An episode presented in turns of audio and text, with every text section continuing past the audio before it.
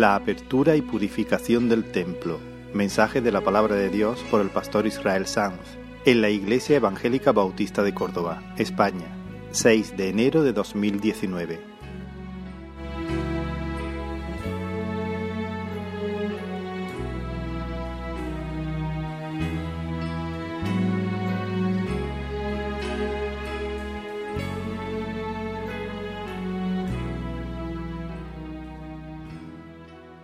La semana pasada dimos comienzo a una nueva serie de mensajes basada en el reinado de, de Ezequías, rey de Judá.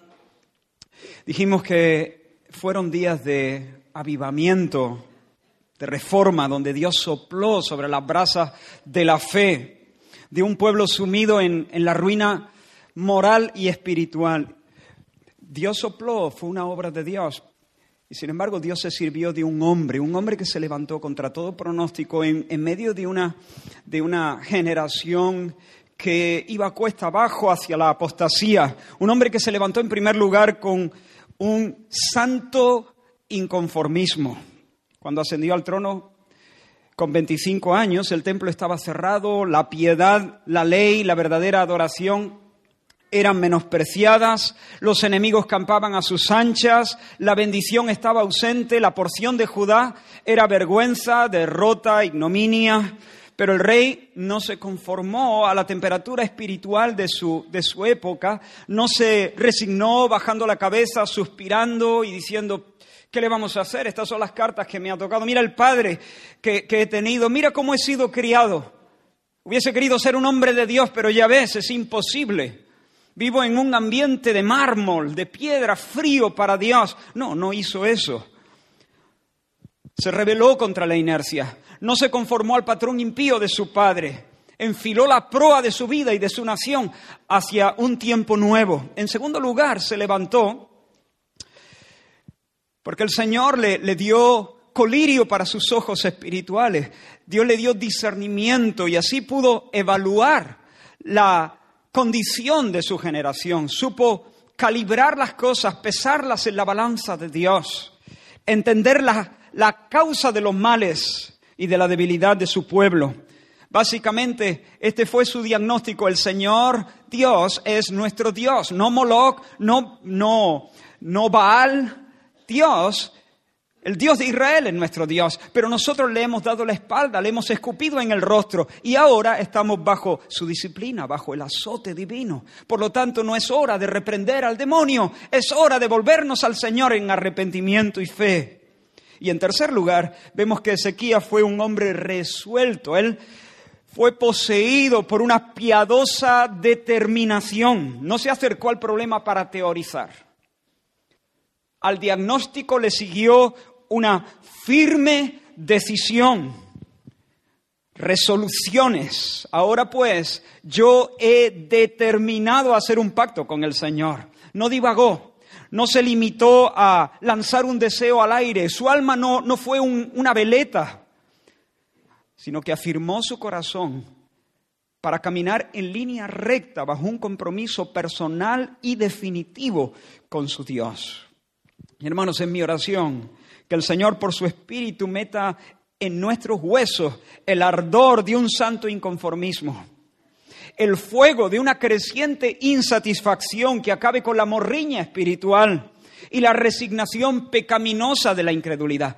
La resignación pecaminosa de la incredulidad. Hay una resignación que es virtud, hay una resignación que es pecado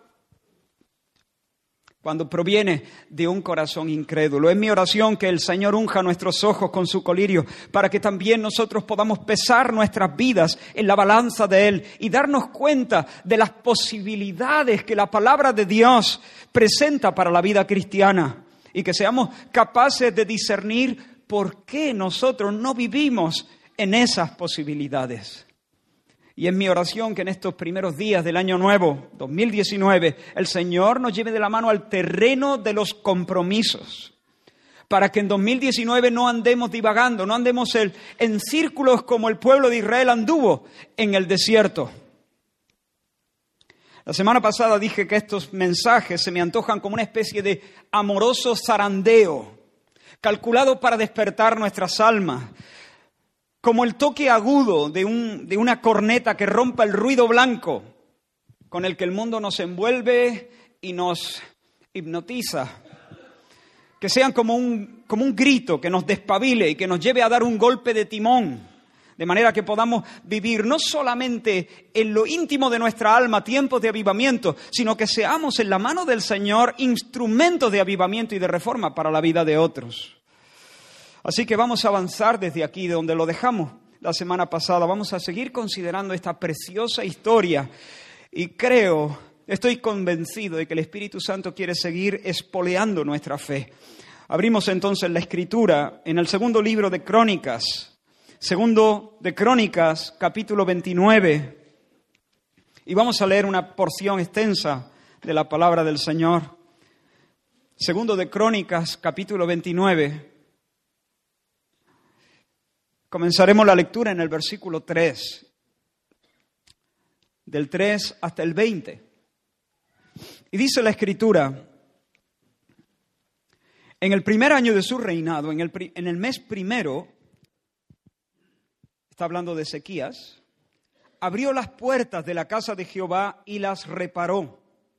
E hizo venir a los sacerdotes y levitas y los reunió en la plaza oriental y les dijo, oídme levitas, santificaos ahora y santificad la casa de Jehová, el Dios de vuestros padres, y sacad del santuario la inmundicia, porque nuestros padres se han rebelado y han hecho lo malo ante los ojos de Jehová nuestro Dios porque le dejaron y apartaron sus rostros del tabernáculo de Jehová y le volvieron las espaldas.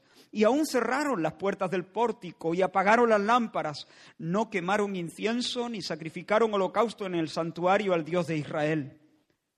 Por tanto, la ira de Jehová ha venido sobre Judá y Jerusalén y los ha entregado a turbación, a execración y a escarnio, así como veis vosotros con vuestros ojos. Y he aquí nuestros padres han caído a espada, y nuestros hijos, nuestras hijas y nuestras mujeres fueron llevados cautivos por esto. Ahora pues yo he determinado hacer pacto con Jehová, el Dios de Israel, para que aparte de nosotros el ardor de su ira. Hijos míos, no os engañéis ahora, porque Jehová os ha escogido a vosotros para que estéis delante de él y le sirváis, y seáis sus ministros, y le queméis incienso entonces se levantaron los levitas, Maad, hijo de Amasai, y Joel, hijo de Azarías, de los hijos de Coat. De los hijos de Merari, Cis, hijo de Abdi, y Azarías, hijo de Jealelel.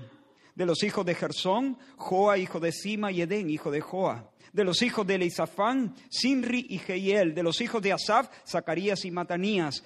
De los hijos de Emán, Jehiel y Simei. Y de los hijos de Jedutún, Semaías y Uziel. Estos reunieron a sus hermanos y se santificaron y entraron conforme al mandamiento del rey y las palabras de Jehová para limpiar la casa de Jehová. Y entrando los sacerdotes dentro de la casa de Jehová para limpiarla, sacaron toda la inmundicia que hallaron en el templo de Jehová al atrio de la casa de Jehová. Y de allí los levitas la llevaron fuera al torrente de Cedrón. Y comenzaron a santificarse el día primero del mes primero, y a los ocho del mismo mes vinieron al pórtico de Jehová y santificaron la casa de Jehová en ocho días. Y en el día dieciséis del mes primero terminaron.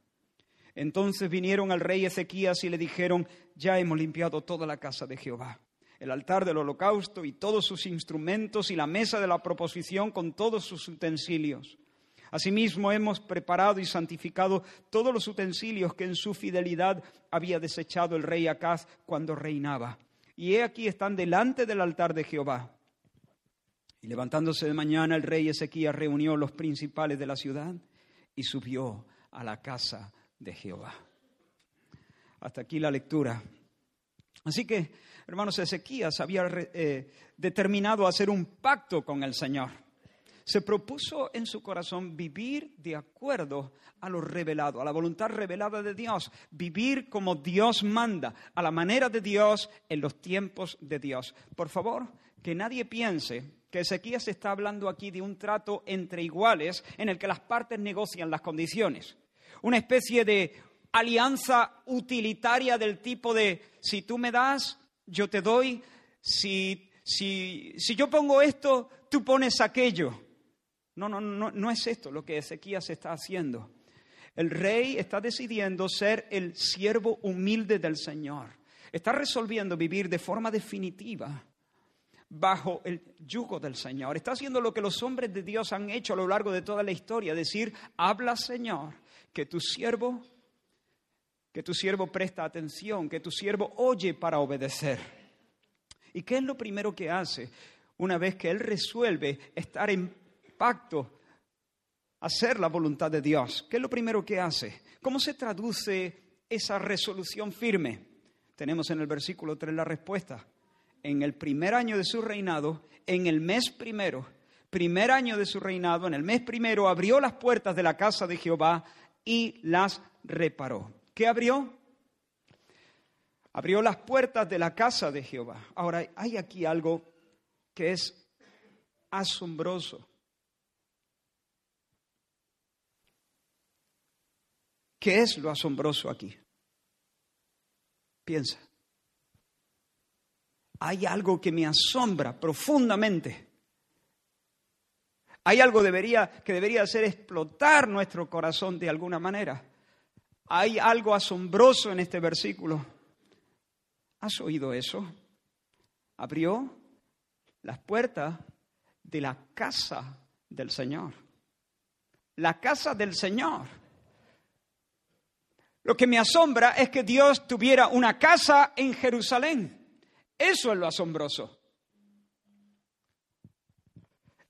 Ubícate. Estamos en un pequeño rincón de un pequeño planeta. Allí está la herrería y está los establos y está la casa del pan y está la casa de Simón y está la casa de José y está la casa de Dios. Asombroso. Dios viviendo en nuestra calle, prácticamente puerta con puerta con nosotros. Cuando Dios ha dicho, el cielo es mi trono, la tierra es el estrado de mis pies, ¿dónde está la casa que me habréis de edificar? Dios no es un idolillo de caoba, Dios no es un ídolo de bronce atornillado a un altar. Dios es el creador, quien diseñó las Pléyades y las puso a danzar en el espacio. Dios es el Dios que le dio la fuerza al caballo y al hombre la inteligencia. Salomón, de hecho, al dedicar el templo, comprendió algo de la maravilla de este misterio y oró al Señor con estas palabras. Pero, dijo él, pero es verdad, pero es verdad esto está en el primer libro de Reyes, capítulo 8, versículo 27. ¿Es verdad que Dios morará sobre la tierra? He aquí que los cielos de los cielos no te pueden contener. Cuanto menos esta casa que yo he edificado. Con todo, tú atenderás a la oración de tu siervo y un poco más adelante dice que estén tus ojos abiertos de noche y de día sobre esta casa, sobre este lugar del cual has dicho, mi nombre estará allí. Oh, hermanos, eh, Salomón está diciendo, eres el Dios, eres el Dios inabarcable, eres el Dios incontenible, trasciende en la casa, trasciende en la ciudad. Los cielos de los cielos, de los cielos, de los cielos no pueden contenerte. Son como el rocío en la palma de tu mano. Recuerda, su padre David había dicho, cuando veo tu cielo, obra de tus dedos, la luna y las estrellas que tú formaste, digo, ¿qué es el hombre? ¿Qué es el hombre para que lo visites? ¿Qué es el hombre para que te acuerdes de él? ¿Qué es el hombre para que lo cuides y lo tengas en cuenta? Y sin embargo, Salomón dice, aunque los cielos de los cielos de los cielos no pueden contenerte, has decidido poner tu nombre en esta casa y te ruego que oigas la oración que tus siervos y que tus siervos dirigen a ti en este santo lugar. Oh hermanos, ¿cómo habla eso del corazón de Dios? cuántas cosas podemos aprender de Dios y de la verdadera religión, meditando en el hecho de que Dios haya querido venir a vivir en medio de nosotros y poner su habitación entre las nuestras. La verdadera religión es más que un rito. La, verdadera religión es más que una doctrina y un credo y un código ético de conducta. La verdadera religión es una conversación con Dios. Es un paseo al aire del día en el que el hombre disfruta de Dios mientras le adora. Y Dios se complace en el hombre, derramando sobre él, en su amor tierno, el regalo del conocimiento de su gloria. La verdadera religión es una conversación con Dios donde el hombre y su creador se disfrutan. Dios se exhibe desplegando delante del alma estaciada la gloria de su nombre. La verdadera religión es compañerismo entre la criatura débil y el Creador omnipotente. Es amistad, es comunión sincera con el Dios vivo y cualquier otra cosa no me interesa en absoluto. No me importa nada de lo que la religión pueda darme si no me da esto. No quiero la paz, no quiero el gozo, si no vienen de un verdadero conocimiento del Dios verdadero. No quiero morir bien, morir en paz, no quiero los placeres que la religión pueda darme, los consuelos que la religión pueda darme, si no están bien arraigados en la tierra de un conocimiento y de un caminar con Dios, de una visión de Dios cara a cara. Y una cosa más, Dios no puso su tienda entre las nuestras, entre las nuestras buscando obtener algo que echaba en falta. No, no, Él es el autosuficiente. Él se sobra y se basta. Él no tiene carencia, Él no echa en falta absolutamente nada. Él viene en su abundancia no para obtener, sino para compartir. Él viene como dador. Y lo que más me asombra es que a pesar de que nosotros en Edén, el hombre en Edén le dio la espalda, él nunca ha renunciado a conquistar nuestro corazón y a vivir entre nosotros y, recuperar la conversación interrumpida por causa de nuestro pecado.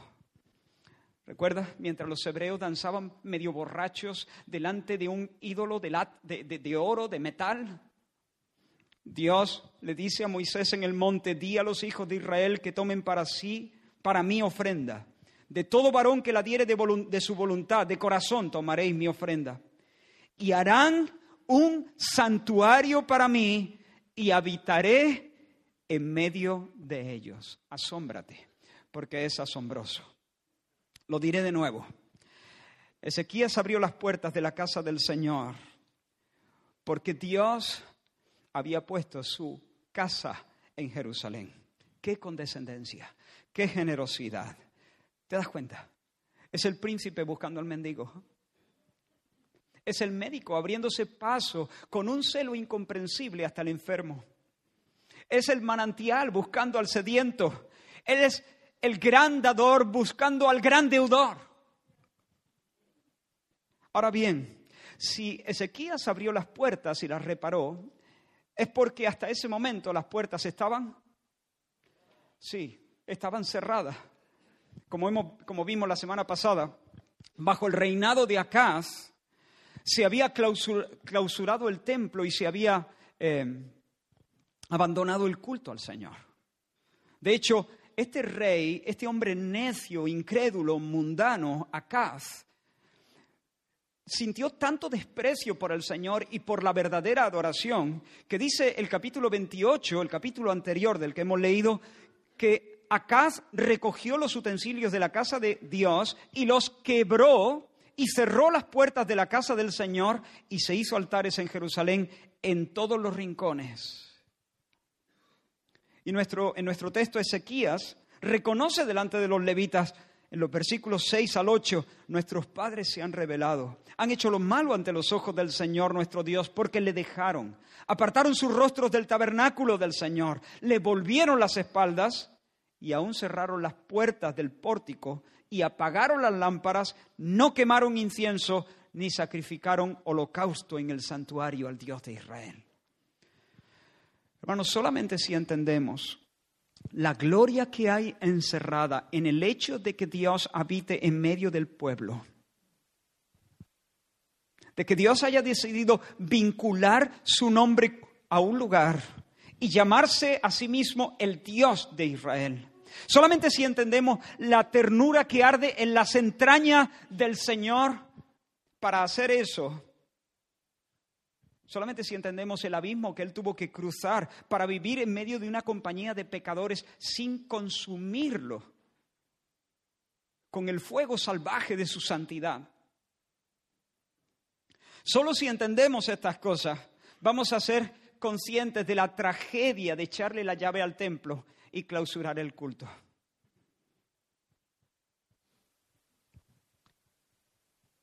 Y dejar que la casa críe polvo y telarañas. Es una desvergüenza, es un desprecio, es un insulto y una provocación. Si no lo ves así, es porque todavía no has entendido la gloria que hay encerrada en la condescendencia, en la misericordia, en la generosidad de que Dios venga a vivir entre nosotros y ponga su tienda en nuestra calle. Hermanos, hubo días en los que este templo se llenó de la gloria del Señor y ni siquiera los sacerdotes podían ministrar. Y Dios exhibió su poder y su hermosura y el pueblo cantó las alabanzas con el corazón henchido, de alegría. Pero ahora mismo, eh, eh, cuando Ezequías sube al trono, lo único que se puede escuchar en esa casa es el canto de los grillos. No hay nada más injusto que la impiedad. No hay nada más feo que la impiedad. No hay nada más feo que el menosprecio al Dios precioso que la falta de una cálida devoción. No hay nada más grave que darse la, la media vuelta cuando Dios te está buscando. No hay nada más condenable, más digno de repulsa que decirle no a Dios cuando Él nos extiende su invitación para morar entre nosotros. No hay nada más miserable que no quemarle incienso o sacrificar holocaustos puestos en palabras del Nuevo Testamento.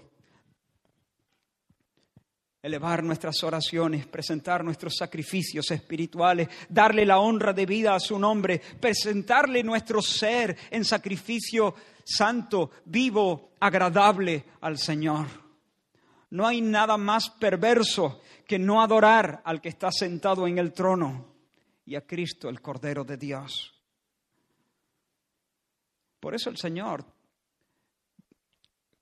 con su celo bondadoso, Él está disciplinando a su pueblo, porque quiere de alguna manera que ese dolor, esa aflicción, sea como una especie de megáfono para llamar la atención y para salvarlos, para que no perezcan finalmente en el,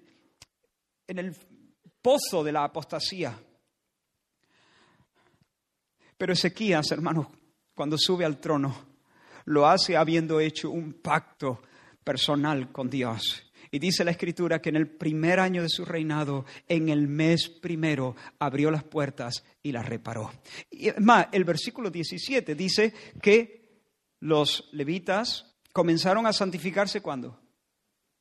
Si tiene el pasaje abierto, dice el primer día del mes primero. Así que aquí estamos hablando del primer día del mes primero del año primero de su reinado. El rey puso en marcha todo el movimiento de reforma el día primero del mes primero del año primero, el uno del uno del uno. Hermanos, con toda seguridad Ezequías tenía un montón de cosas urgentes e importantes que atender, asuntos de Estado. De hecho, la nación estaba deshecha. Porque el Señor, nos dice el capítulo 28, el Señor había humillado a Judá por causa de Acaz. Los filisteos por el oeste habían conquistado varias ciudades, algunas aldeas. Los edomitas, sin embargo, habían lanzado su ataque por el este y también habían hecho un buen número de prisioneros. Los sirios también habían llevado cautivos a Damasco y las grandes potencias de la zona amenazaban con invadir el territorio. ¿Habría cosas que atender? Era imperativo reforzar la defensa del pueblo, trabajar a destajo en cuestiones diplomáticas. Hacían falta reformas sociales, una fuerte inversión en infraestructuras. Claro que había cosas que hacer. Seguro que la agenda del rey era un hervidero de asuntos que demandaban su atención.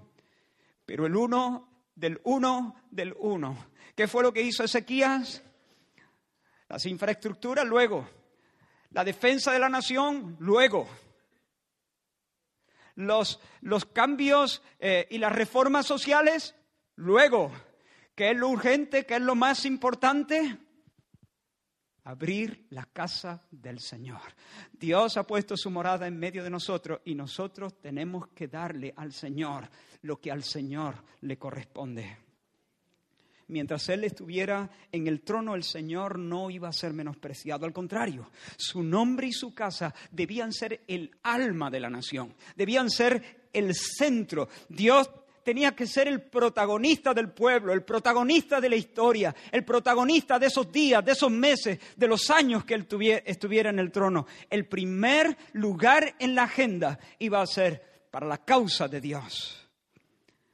Lo que Ezequías está diciendo es queremos a Dios entre nosotros, queremos conversar con Él.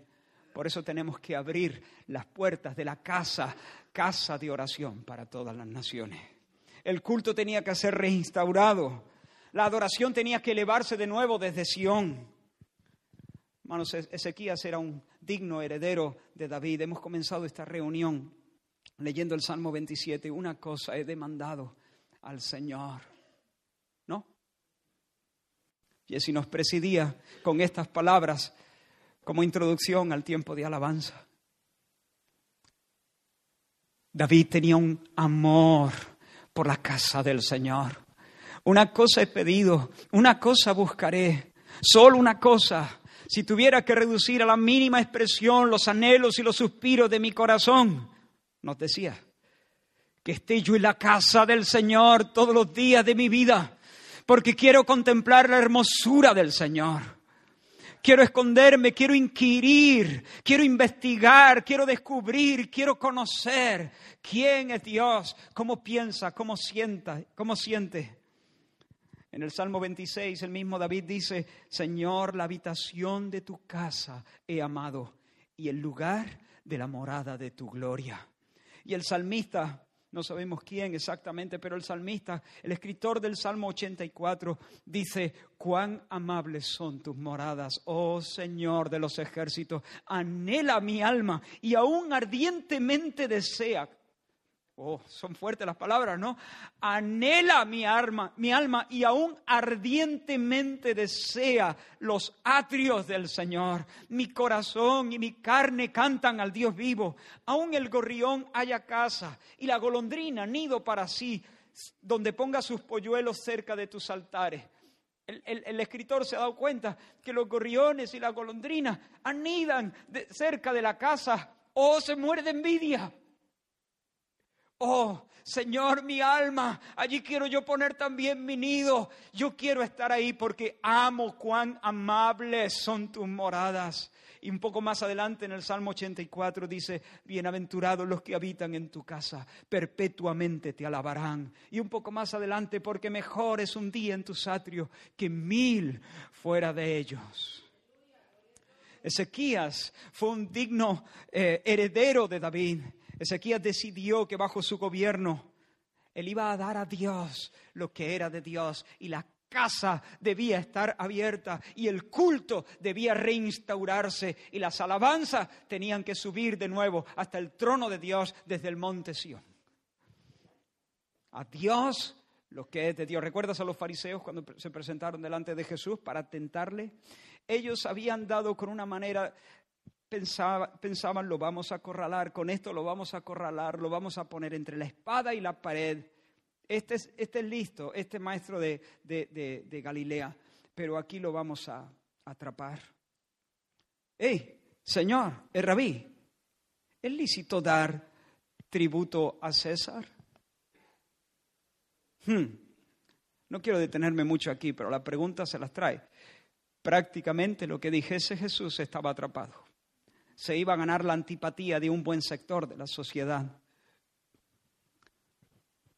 Pero Jesús, conociendo la malicia de ellos, les dijo, ¿por qué me tentáis hipócritas? Mostradme la moneda. Y ellos le presentaron un denario. Jesús la mira. ¿De quién es esta imagen?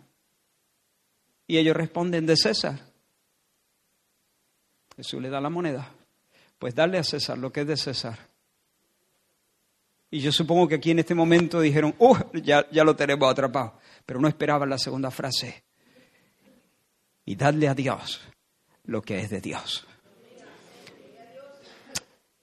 Mírate a ti mismo. Tú no eres una moneda, eres mucho mejor que eso.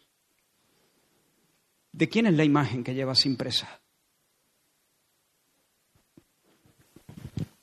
Dios hizo al hombre a su imagen y a su semejanza.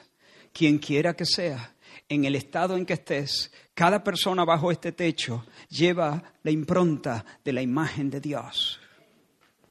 Eres un portador de la imagen de Dios. Dale a César lo que es de César y dale a Dios lo que es de Dios.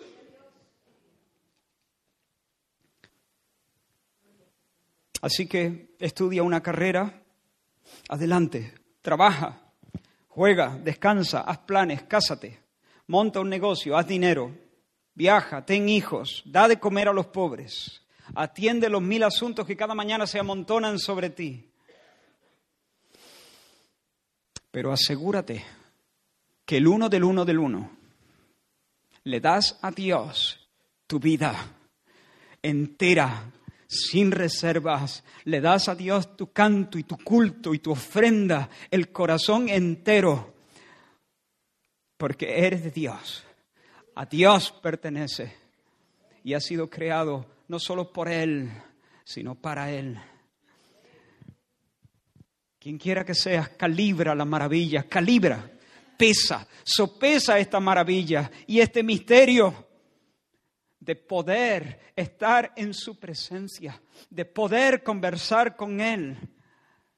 Asómbrate y abre las puertas y enciende las lámparas, adórale, ríndele culto.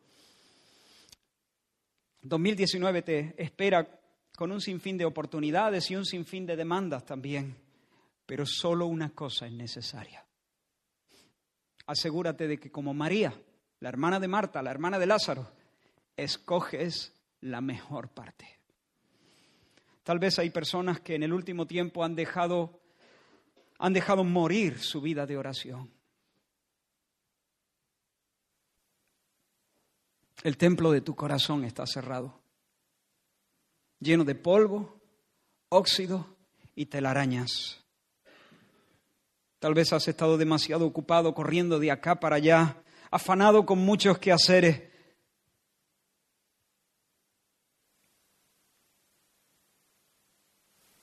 Marta, Marta, Marta, Marta.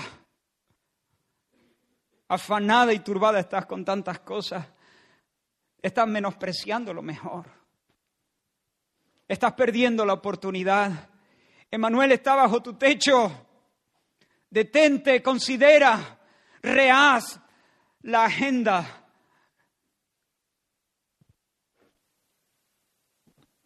Quiero preguntarte, ¿acaso no te sientes a veces como Marta, lleno de angustia, turbado, turbada? Muchos de nuestros hierros Muchos de nuestras inquietudes, muchos de nuestros desequilibrios se deben a que hemos perdido la conexión con Dios. Hemos menospreciado al Señor. Quiero preguntarte, ¿has menospreciado al Señor dejando la Biblia cerrada sobre el estante? ¿O yo menospreciar al Señor? No, para mí el Señor, bueno, quito lo de menospreciado. ¿Tu Biblia está cogiendo polvo en el estante Tu vida de oración es fuerte, rica, profunda. Si no es así, entonces has menospreciado al Señor.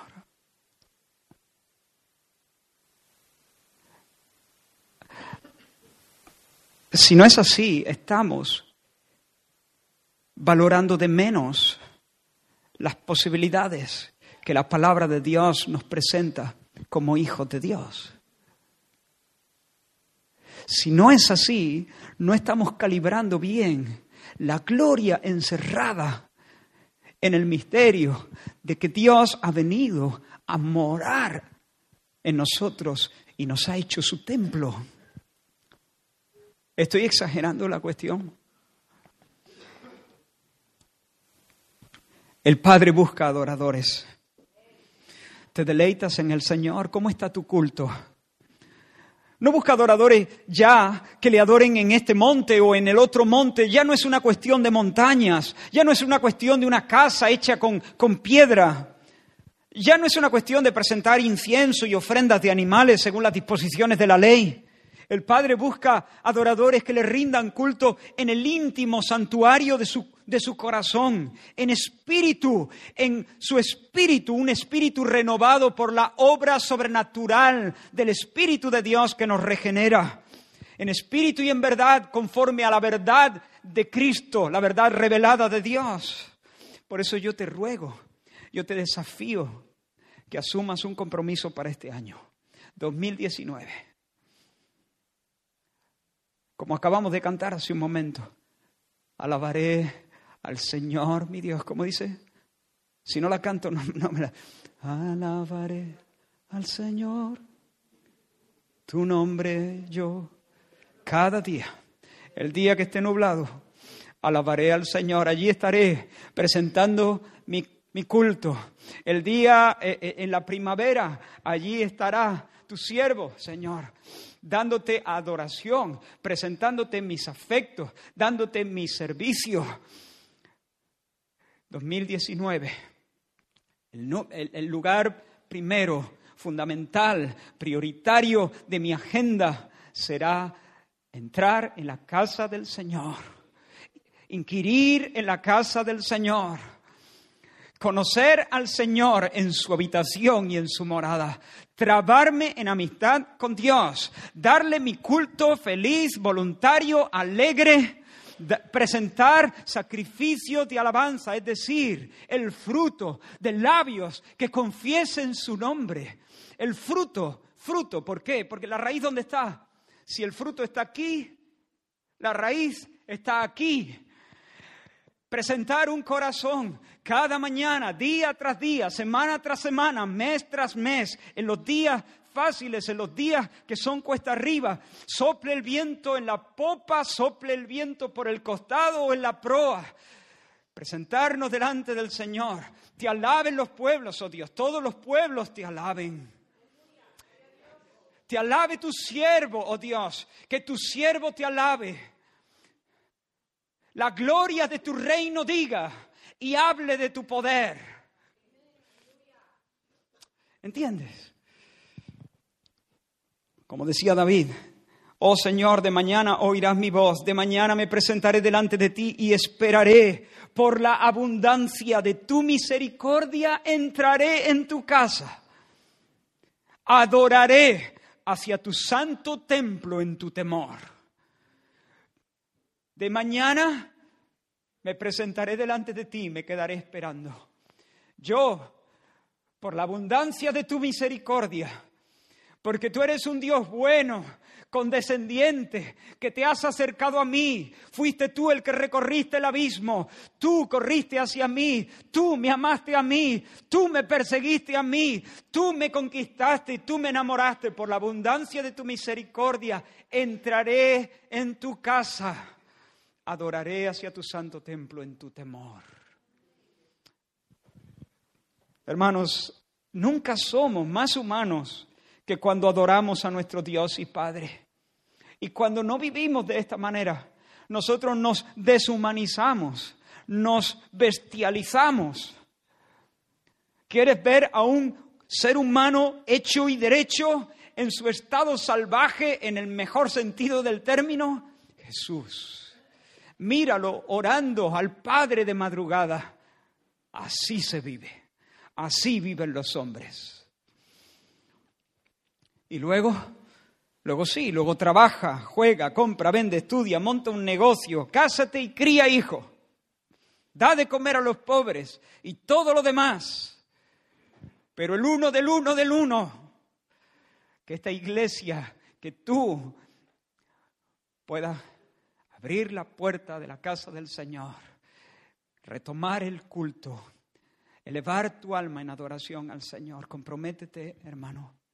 Comprométete. Si tu vida de oración va a medio gas, si hace tiempo que no te das un festín con las escrituras, si hace tiempo que no abres un espacio significativo, tu oración dura un minuto y es justo antes de comer o menos de un minuto, si esa es tu vida de oración o un mm, hasta mañana Señor mientras bostezas, si esa es tu vida de oración, no estoy aquí para culparte, no estoy aquí para machacarte, no estoy aquí para avergonzarte, estoy aquí para desafiarte para alentarte, para estimularte, para darte ánimo, para decirte, hermano, hay una gracia sobre tu cabeza, hay una bendición que se te concede, hay un territorio de delicia preparado por el Señor.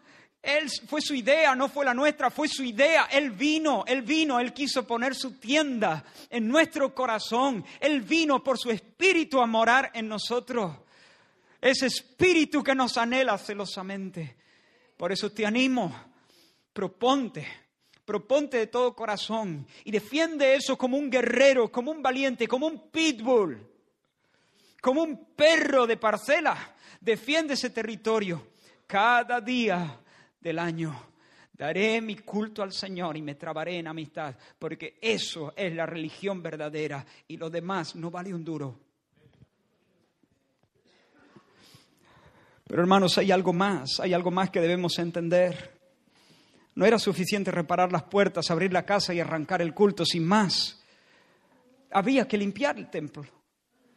Y muy brevemente quiero, eh, quiero tomar esta idea. Había que limpiar el templo, porque había mugre, había, había basura, había además elementos extraños por ejemplo, el altar, el superaltar que Acaz había instalado allí en el recinto sagrado. ¿Recuerdas cuando Dios le dio los planos a Moisés? Le dijo, pon cuidado de que todo se haga conforme al modelo que yo te doy en el monte. Pero Acaz, sin vergüenza, había traído un superaltar que él había copiado de uno que había visto en Damasco. Uy, qué chulo. Y, y trajo el diseño y hizo un altar ¿Quién eres tú para tocar la casa de Dios cuando Dios ha dicho exactamente cómo debe ser su casa? Así que no solamente había inmundicia, no solamente había polvo y telarañas, no solo había basura, había elementos extraños dentro del pueblo, había altares que Dios no aprobaba, había cosas que contaminaban la pureza de la casa del Señor y que eran una provocación para Dios. Y sin sacar la basura y los ídolos, no podía comenzar la adoración. Alguien podía decir, bueno, pues nada, comenzamos la adoración, vamos a, elevar nuestros cantos, eh, presentamos nuestras ofrendas y vamos limpiando mientras vamos limpiando poco a poco. Sí, vamos a tardar unos días en limpiar, pero mientras ya vamos, ya vamos adelantando y vamos adorando al Señor. No, ni se te ocurra. Bueno, mejor es esto que nada. No, mejor es nada que esto. Dios quiere ser adorado como quiere ser adorado. Dios quiere ser adorado como quiere ser adorado. Dios no quiere ser adorado como a ti te apetece adorarle. Los que dicen, no, yo tengo un Dios a mi manera. Mira, con todo respeto, pero con toda firmeza. Los que tienen un Dios a su manera son su propio Dios.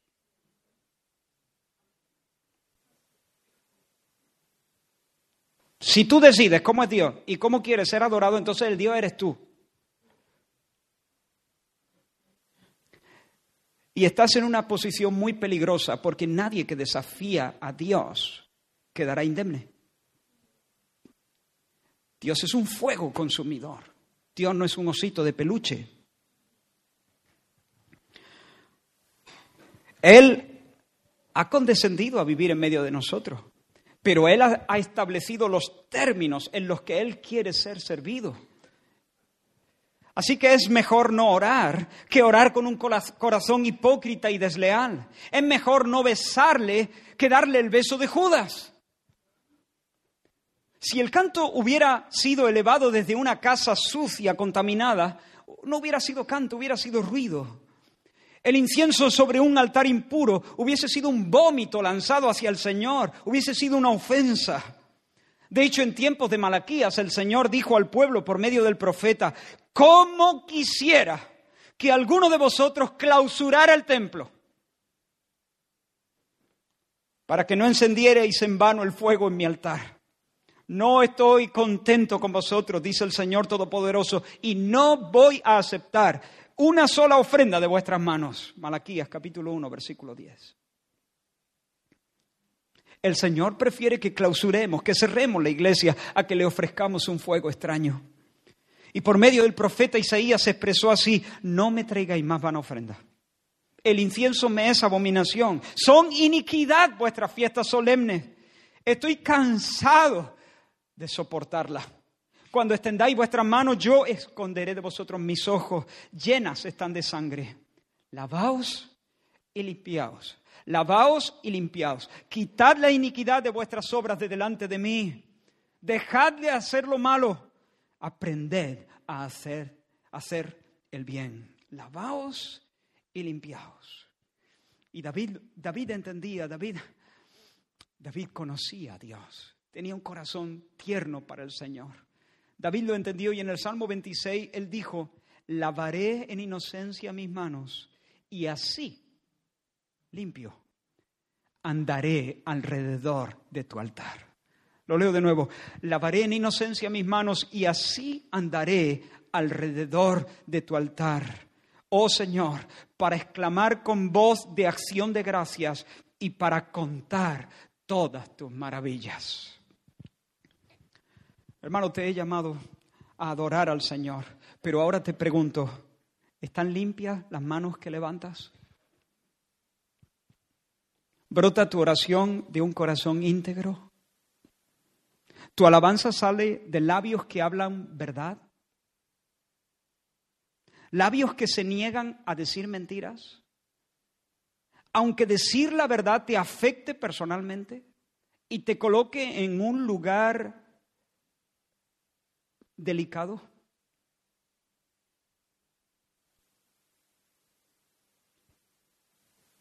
¿Dices la verdad?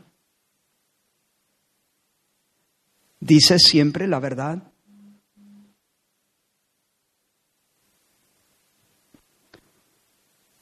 ¿Abrigas rencores contra otras personas? ¿Te recreas en conversaciones inmorales o lecturas inmorales? O películas inmorales? ¿Hay envidia? ¿Hay codicia? ¿Das tu primer amor a alguien que no sea Cristo? ¿Comulgas con el mundo? ¿Estás enyugado con los incrédulos? ¿Estás lleno de amargura contra tu cónyuge? ¿Le hablas con irrespeto, con aspereza? ¿En un tono burlón? ¿Estás lleno de amargura contra tus padres o tus hijos o tus hermanos?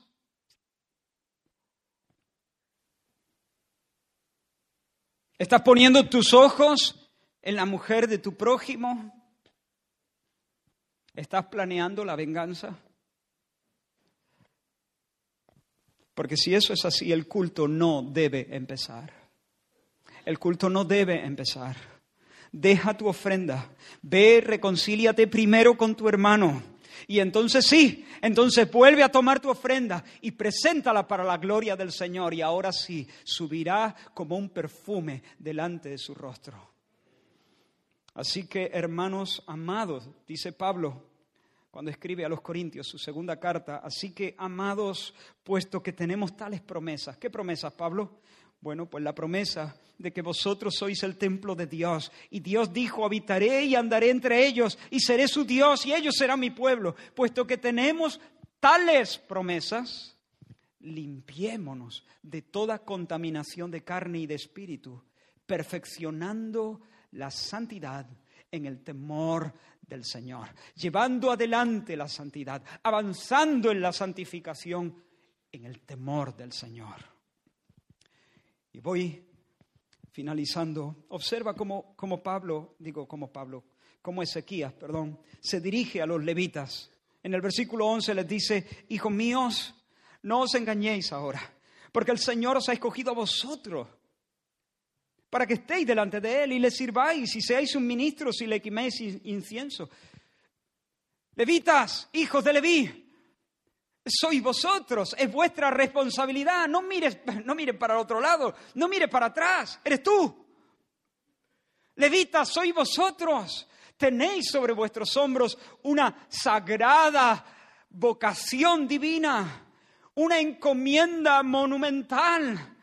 Dios os eligió, Dios os escogió a vosotros.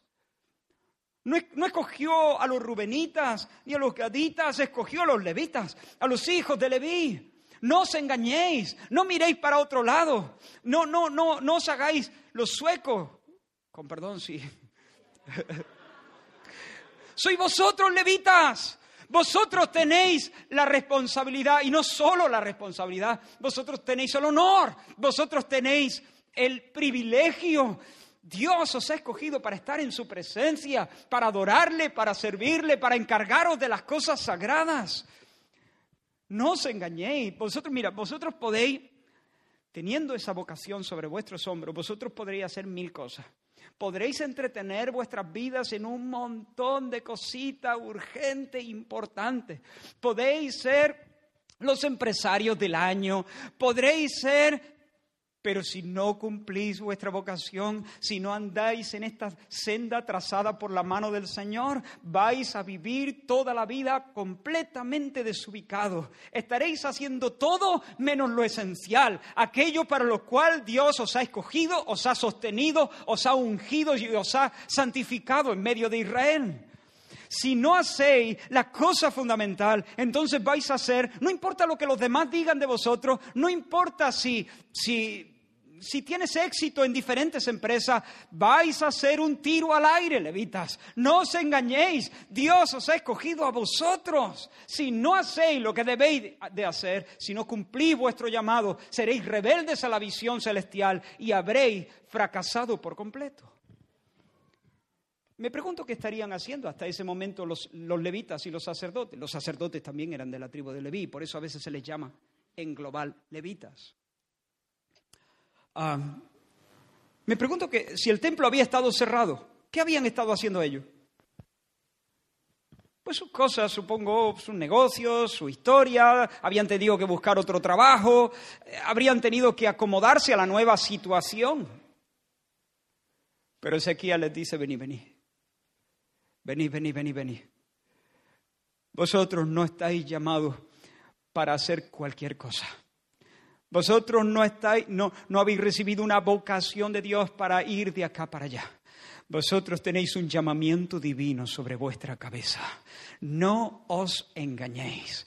Vuestra es la responsabilidad, vuestro es el privilegio y a vosotros os llamo para que os levantéis. No importa cómo te estás ganando la vida hasta aquí, no importa si tienes cosas que hacer, quema los puentes, rompe, eh, rompe los yugos, deja la finca, deja la empresa, sal de ahí, dedícate a lo tuyo que eres un levita.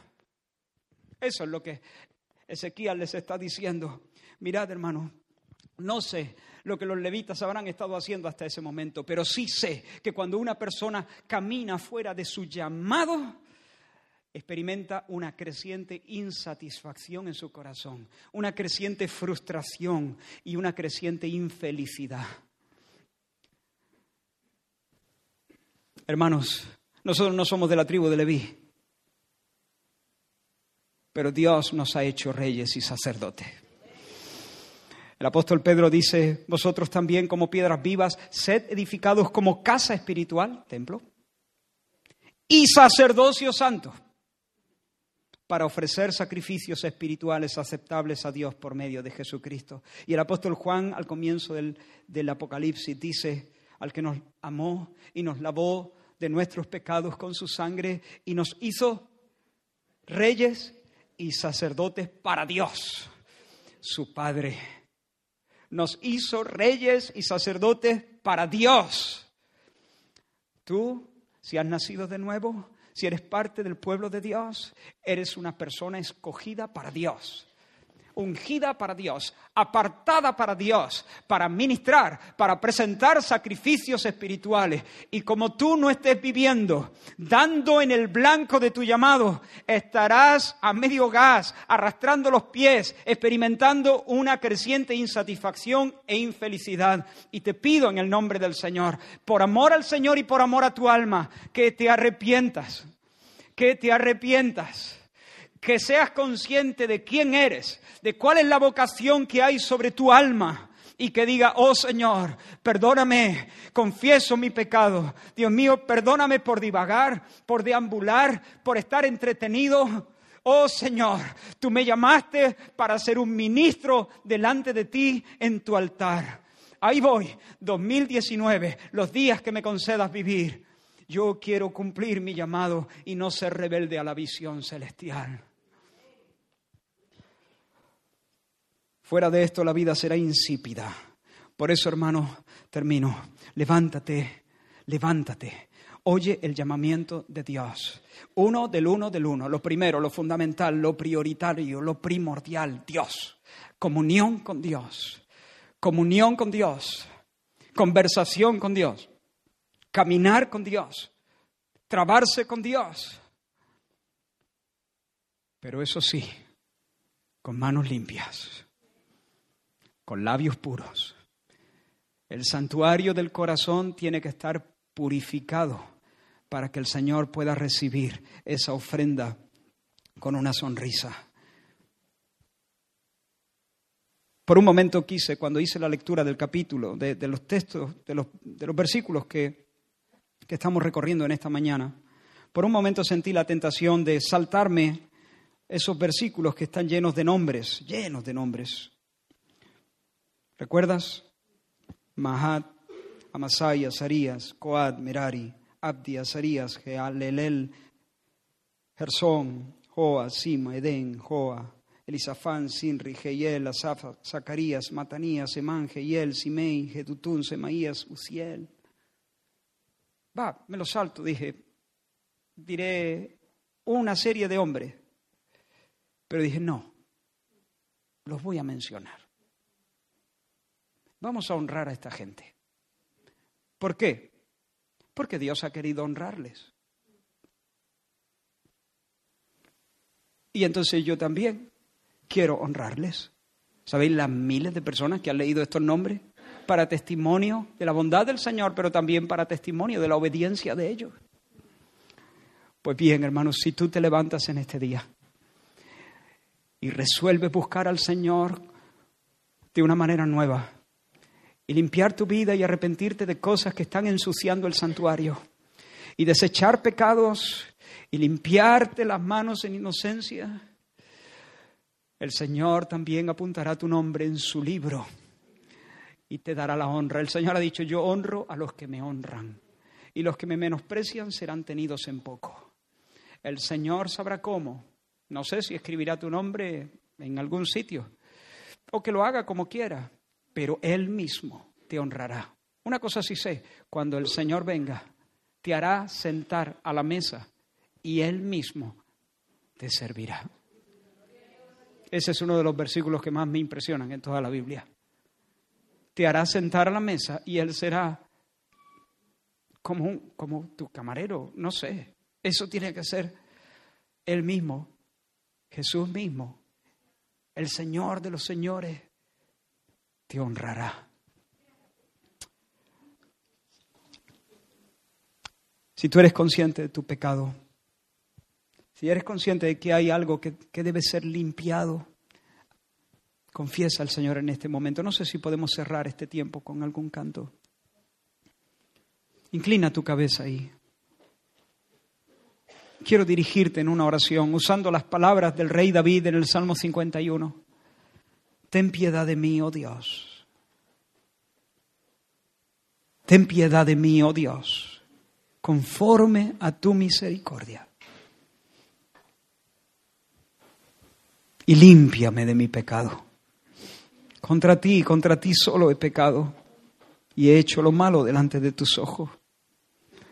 Lávame, Lávame y seré más blanco que la nieve. Crea en mí, oh Dios, un corazón limpio y renueva un espíritu recto dentro de mí.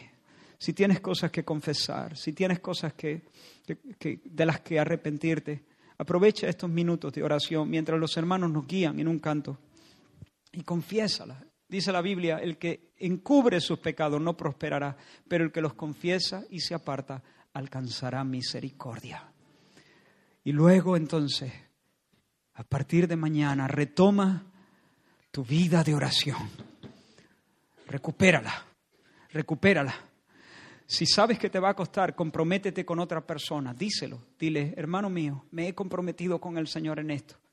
Ayúdame a guardar mi compromiso, pregúntame, instame, no me dejes en paz, no dejes que decline en mi resolución. Y el Señor bendiga a su pueblo. Amén. Amén. Vamos a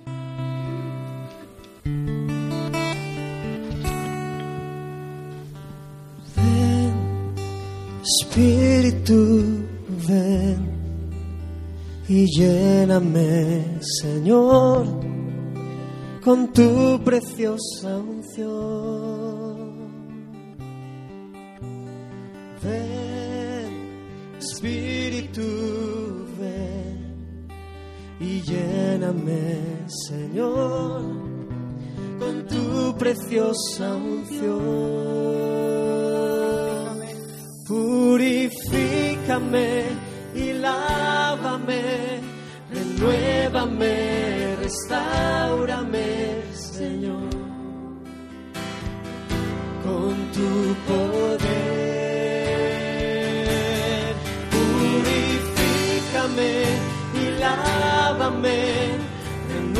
Renuévame, restaurame, Señor. Quiero conocer. Te quiero conocer. Mientras los hermanos siguen cantando, abre tu corazón, confiesa cosas. No, nadie te tiene que escuchar, solo Dios. Pero tal vez hay personas aquí que han estado mirando pornografía, que han estado ah, abriendo sus oídos a conversaciones desagradables delante del Señor. Estamos en un momento de gracia, estamos en un momento de favor del Señor. Estamos en un momento de tiempo de, arrepentimiento. No menosprecies la bondad del Señor que te guía al arrepentimiento. Ya sabemos, hay algunos que dicen, bueno, pero yo sé que soy débil y mañana voy a, a volver a caer. Ya, pero no te mires a ti. El Señor es fuerte y es capaz de sostenerte para que mañana no caigas. Tú arrepiéntete, clama por el perdón del Señor y por el poder del Espíritu Santo para que Él pueda levantarte por encima de la miseria. Confiesa tu pecado. Ah, no deseche esta palabra de, de- exhortación de parte del Señor. Aleluya. Purifícame y lávame, renuévame, restaurame, Señor, con tu poder. Purifícame y lávame, renuévame, restaurame, Señor te quiero conocer. Purifícame y lávame, renuévame, restaurame, Señor, con tu poder. Purifícame y lávame, renuévame, restaurame, Señor.